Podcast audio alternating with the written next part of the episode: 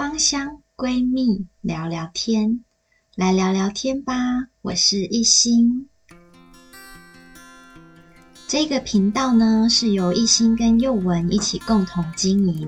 那我们都是热爱芳香疗法的芳疗师，希望可以透过这个频道，跟喜欢精油的朋友一起互相交流。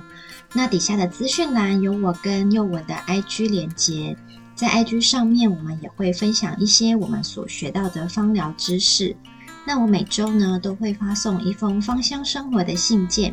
欢迎有兴趣的朋友可以到我的网站上填上你的 email，那每周就可以收到我发送的暖心生活信。如果你对芳香疗法、精油相关的主题很有兴趣，也邀请你持续追踪我们的节目哦。这一集节目呢，我想要来跟大家介绍我最常用的五支植物油。也会告诉大家要怎么样把这些植物油应用在我们的配方当中哦。在之前的节目啊，我们都会提到说，如果你想要使用精油，一定要用植物油来稀释。所以呢，在芳香疗法当中，植物油其实是扮演着一个配角的角色。虽然是配角的角色，但是它的功能呢，还有它的作用，其实是非常重要的哦。那植物油的来源是什么呢？大部分都是来自植物的种子、果实或者是坚果里面，然后我们去把它压榨萃取出来。那我们在摸起来的时候呢，会有油腻的感觉。那大部分都没有浓厚的气味，顶多有一些会有坚果香。有一些植物油它本身的确比较特别，它可能里面有含有一些精油的成分，所以会让它的香气比较浓郁。大部分的植物油都只有果实跟种子的香气而已。今天介绍的五支植物油呢，主要是会拿来外用，就是我们在调制配方的过程，我们会把植物油当成是稀释精油的配角。在介绍这五支植物油之前呢、我先来跟大家聊聊，在选购植物油之前有没有哪一些技巧。这几年呢、在研究芳香疗法的过程，我其实对植物油也还蛮感兴趣的。那只要看到有人说哦，这一支植物油有什么特别的地方，然后我就会很好奇它。摸起来的感觉到底是怎样？然后它的香气到底是怎样？我就会很想要拥有它这样子，所以我真的也是走了还蛮长的一段路。那我来跟大家分享五个我在挑选植物油会注意的地方。那第一个呢，就是植物油的分子大小，我们调好。按摩油之后啊，其实是需要透过按摩，然后让植物的精油可以啊渗透进我们的皮肤，可以经皮吸收嘛。所以植物油的分子大小就会牵扯到它经皮吸收的效果。那我最近呢，比较喜欢使用的小分子的植物油是酚六椰子油。酚六椰子油啊，其实顾名思义，它就是有酚六过。那它其实不是。完整的椰子油，所以植物油里面的一些营养的成分啊，可能在酚六椰子油里面是比较没有的。那为什么我会喜欢分六椰子油呢？其实刚刚有讲到说，我们在调制配方的用意，其实就是希望植物油可以带领精油进到我们的皮肤里面嘛，那让我们的皮肤经皮吸收。所以呢，如果分子小的状况，它其实是比较可以带着精油走到我们的真皮层。那这一个概念呢，是我之前在上 GATA 课，就是香香老师他非常推荐的一个方式。那我自从就是上了他的课之后，我就会想说，嗯，讲的好像也蛮有道理。因为以前看芳疗书的时候，呃，芳疗书都会说，就是不要使用精制过的植物油，因为呢，里面它们已经没有任何的营养了。所以呢，我本来是都以这个概念，然后再挑选植物油。今天这个植物油的分子大小，我会考虑的因素是，我也会把分六椰子油放在我的配方当中，这样子给大家参考。在挑选植物油的时候，除了分子的大小，第二个呢，我也会注意植物油的触感，就是它涂抹在肌肤上，它的触感比如说它是很浓稠的，或者是很清爽的，所以我也会注意它吸收的状况。如果说它很清爽的话，这样子呢就不适合用在身体按摩，因为可能你按一下它，很快就吸收了，没有办法好好的延展。其实，比如说你只是在夏天的时候想要用植物油的话，这时候清爽就也蛮重要的。因为夏天其实我们皮肤不太容易吸油，然后很容易感觉油油腻腻，反正它吸收就是很慢这样子。可是冬天呢，我们的皮肤吸油的状况反而比较好，所以冬天的时候我们就是比较适合用比较滋润的植物油。植物油的触感跟吸收状况，也是我在挑选植物油的时候会注意的一个事项。那第三个注意的事项就是植物油的保存期限。要看植物油的保存期限啊，除了看它瓶子本身标注的期限之外，其实要判断一支植物油有没有坏掉，主要还是用我们的鼻子去闻闻看，看它是不是有油耗味。油耗味其实也很好判断，就是你在闻的时候，它有一个很像铁锈味的味道。如果你手边有植物油，或者是身边有已经稀释过的精华油，那你可以把瓶盖打开来，那闻闻瓶口的地方。如果呢，闻起来气味有一点点臭臭的，那跟倒出来之后涂抹的气味是不一样，那你呢就可以猜想，这个就是所谓的油耗味了。除了看瓶身的标志啊，然后闻闻看它有没有坏掉之外，我我觉得从脂肪酸的分布情形也可以知道这一支植物油的保存期限大概多久。不知道你在电视上或者是一些资讯当中有没有听过饱和脂肪酸、单元不饱和脂肪酸跟多元不饱和脂肪酸？那你在看植物油的这些脂肪酸的分布情形啊，你就可以知道这支植物油到底能不能放得很久。如果呢，你看到它的饱和脂肪跟单元不饱和脂肪很多的话，那这一支植物油就可以至少放一年以上到两年的时间。如果是饱和脂肪，又还可以再更久这样子。但是如果它的多元不饱和脂肪酸很高的话，就代表这一支植物油氧化得非常快。像是玫瑰果籽油，它的多元不饱和脂肪酸就是非常的高。那为什么它氧化这么快？可是呃。厂商却还是要卖它呢，因为通常多元不饱和脂肪酸啊，它是我们身体的必需脂肪酸。除了我们吃进去对我们身体呃有帮助之外，其实擦在皮肤表面上，它也有很好的抗氧化跟抗发炎的作用。所以呢，当你买到这种很容易氧化的植物油的时候，有两个方式你可以做。第一个方式就是买回来就冰冰箱。那你先分装，比如说三十 ml 出来使用，那剩下的就是冰冰箱，冰冰箱也可以延缓它氧化。那另外一个我自己也会做的是，分装三十 ml 出来之外，我还会加上荷荷巴油跟它一起调和，那这样子也可以延长它的保存期限。那第四个我在挑选植物油的时候，我会注意的呢，就是手上植物油的同质性。手上植物油的同质性，其实就是你手上有没有很多植物油，对啊，因为其实植物油，老实说，它用的还蛮慢的。精油啊，每次都用两三滴，那植物油可能每次都用十 ml。如果你是只有擦在自己身上，老实说，真的是也可以用很久这样子。所以呢，你在买植物油的时候，你可能要先考虑到说，这支植物油你是要用来做什么。像比如说，如果你是玫瑰果籽油的话，那它每次可能就是只有加百分之二十，它的效果就很不错了。那如果你买一百 ml 的话，其实就是真的会用非常非常的久。所以，就是这个也是要考虑的部分。再来呢，选购植物油的时候，我也会考量到植物油它的功能性。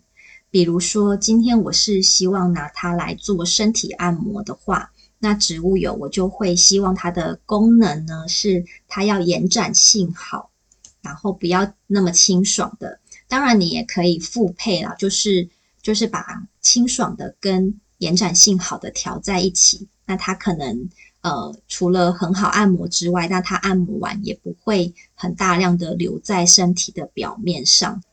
所以呢，其实你在挑选植物油的时候，考虑到它的功能性跟你想要的方向，你这样你再去选购，这样子才不会购买太多。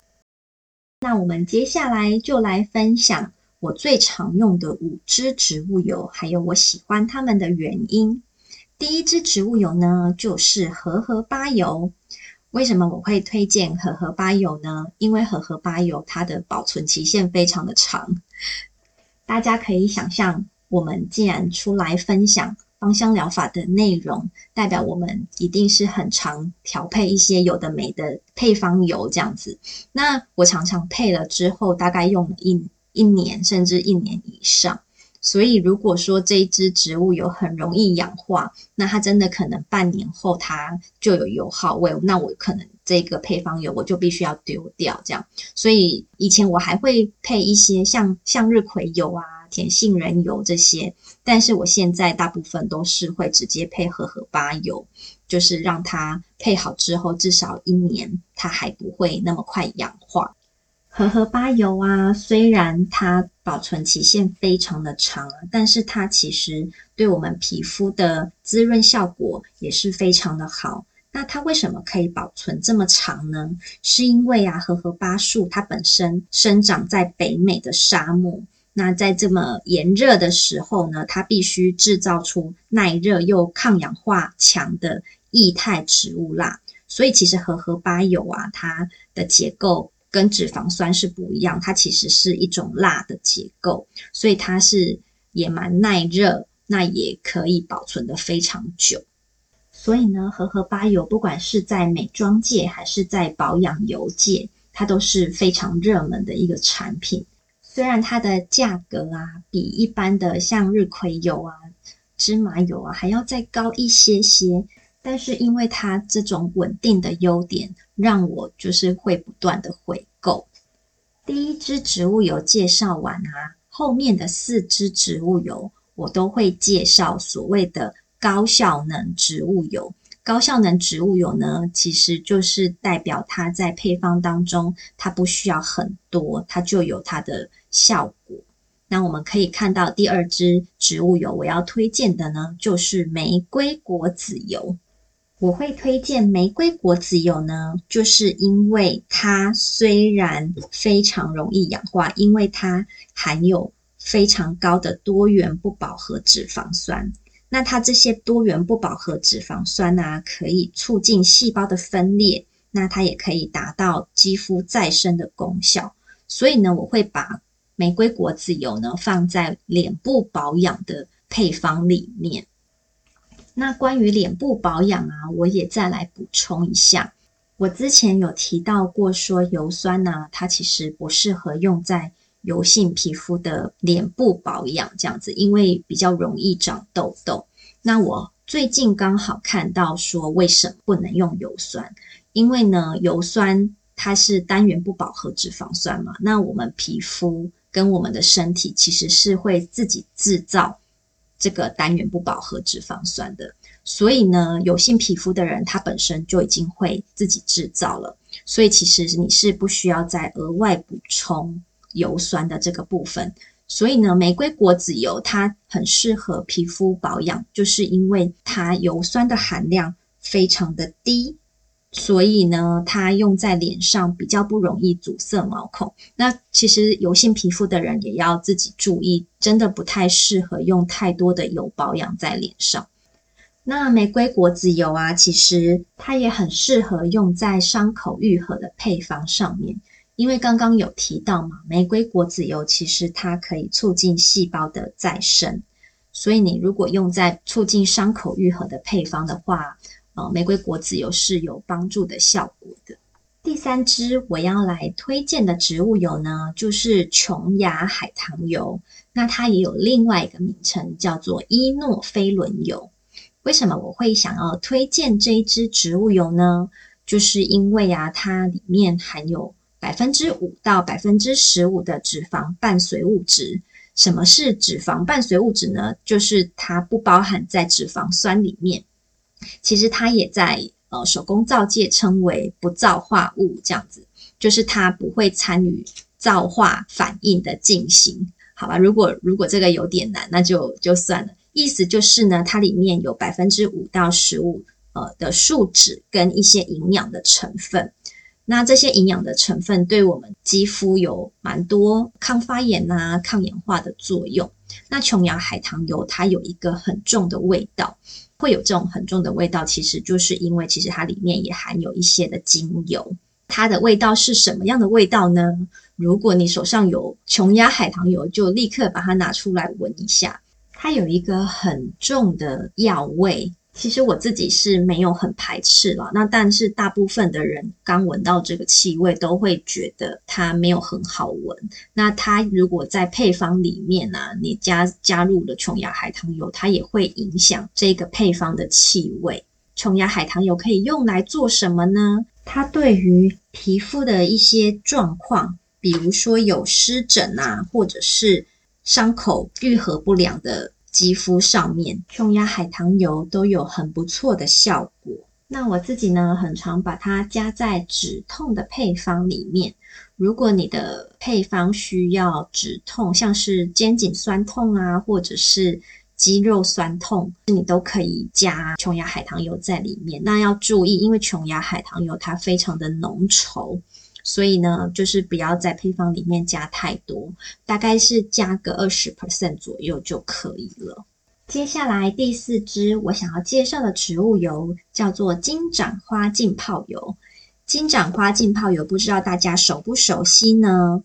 通常呢，金盏花浸泡油它的基底油是橄榄油，然后也有向日葵油。它制作的方式呢，是把干燥的金盏花瓣浸泡在橄榄油或者是向日葵油里面，金盏花里面的有效成分就会释放在橄榄油里面，这样子就成为了所谓的金盏花浸泡油。那金盏花浸泡油有什么样的效果呢？就是呢，它其实是可以舒缓过敏的皮肤，如果有一些瘙痒的情况。或者是过敏的情况，金盏花浸泡油其实对这样子肌肤的问题是效果还不错。那它也会有加速伤口愈合的功能，所以呢，像之前大家都会听到幼文他很喜欢的宝贝肌肤的配方，那在这个配方当中，其实很适合使用金盏花浸泡油。那金盏花浸泡油，因为它的基底油呢是橄榄油或者是向日葵油嘛，那所以基本上它是可以加到百分之百的。刚刚有提到说，金盏花浸泡油的制作方式是把干燥的金盏花浸泡在橄榄油里面，或者是向日葵油里面。那大概是浸泡三到六个月的时间。那也有书上会写说，就是你可以隔水加热，就是用温萃的方式。所以温度其实不要太高，那用有一点温度的。方式去萃取，可以把更多它的有效成分萃取出来。其实这样的方式是我们自己在家也有机会可以试试看。有兴趣的听众朋友可以自己试试看哦，因为其实金盏花瓣网络上也蛮好买到的。接下来最后一支我最常用的植物油呢，就是圣约翰草浸泡油。那圣约翰草浸泡油啊，它也可以舒缓肌肉的紧绷，促进血液的流通，还有抗发炎的作用。那你如果手上有圣约翰草浸泡油的话，你可以拿出来看一下，甚至是把它滴出来看看，可以看到它是呈现红色的。为什么它会是红色的呢？其实如果你把圣约翰草的花朵，它是黄色的花朵，但是你把它拿起来揉一揉，就可以看到它的汁液会是深红色的，这样，所以它浸泡出来的油也会是深红色的。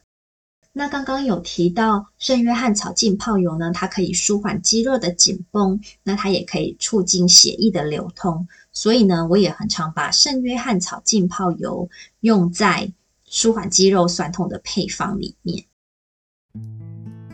总结一下，我今天推荐的五支植物油，大家应该可以理解说，第一个我推荐的荷荷巴油一定是它可以保存的很长。玫瑰果籽油就是我会拿来做脸部的油保养。接下来的琼崖海棠油、跟金盏花浸泡油，还有圣约翰草浸泡油这三种呢，其实基本上我大部分就会互相取代，或者是都会添加，就是做一个复方的植物油，然后再加荷荷巴油这样子。就是这五支植物油，我基本上是会这样配。那这五支植物油也是我会一直回购的产品。如果呢，你想要了解更多的植物油介绍，有一本书我非常推荐大家可以去翻阅跟购买，叫做《植物油全书》的全新增修版。这一本书的介绍的植物油非常的多元，那它里面也有每一支植物油的脂肪酸分布的情形，还有呢，它可以用在什么样的方面。那这一本书的作者是如斯，就是我们常常看到的《如斯的蛋》的作者。他在化学的这一个领域也是非常的专业，所以他在书中讲解植物油的部分也非常的详细，就是非常推荐大家。那今天植物油分享就介绍到这边。如果你对今天的内容有共鸣的地方，邀请你到我们的社群平台留言跟我们说。如果这一集节目有帮助到你，那也邀请你赞助支持我们的节目。那我们就下一集见喽，拜拜。